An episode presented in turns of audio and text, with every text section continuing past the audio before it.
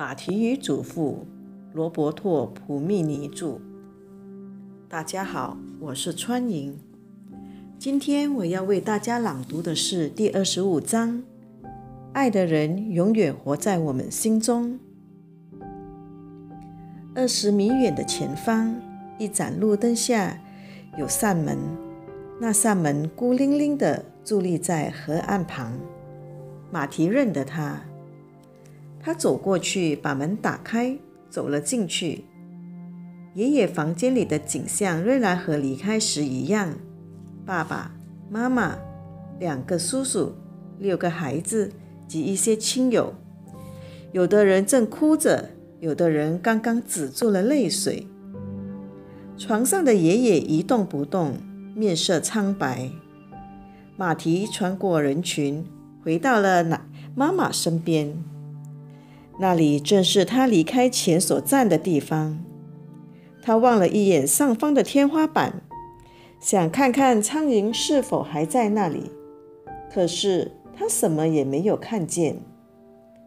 他把目光投向了床上的爷爷，爷爷毫无生气，一动不动地躺在那里，面色惨白。爷爷，马蹄非常小声地叫道。什么事？爷爷问。你在哪里？我在这里。躺在床上的不是你，对不对？当然，那里躺着的只是个空壳。爷爷说。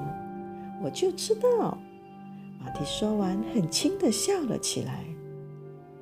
突然，马蹄听到了一声很沉的叹息。他抬头看向妈妈。发现妈妈的神色非常悲伤。为了安慰她，马蹄把手伸了过去。妈妈望了马蹄一眼，紧紧地握住了他的手。那一天，以及之后的一天，大家都沉浸在悲伤之中。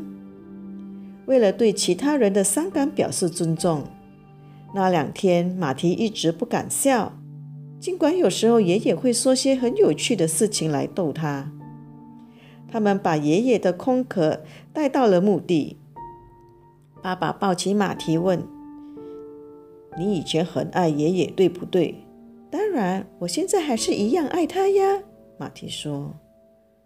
爸爸望了他一眼，没再说什么。“嗯，可是现在他已经不在了。”过了一会儿，爸爸说：“不过……”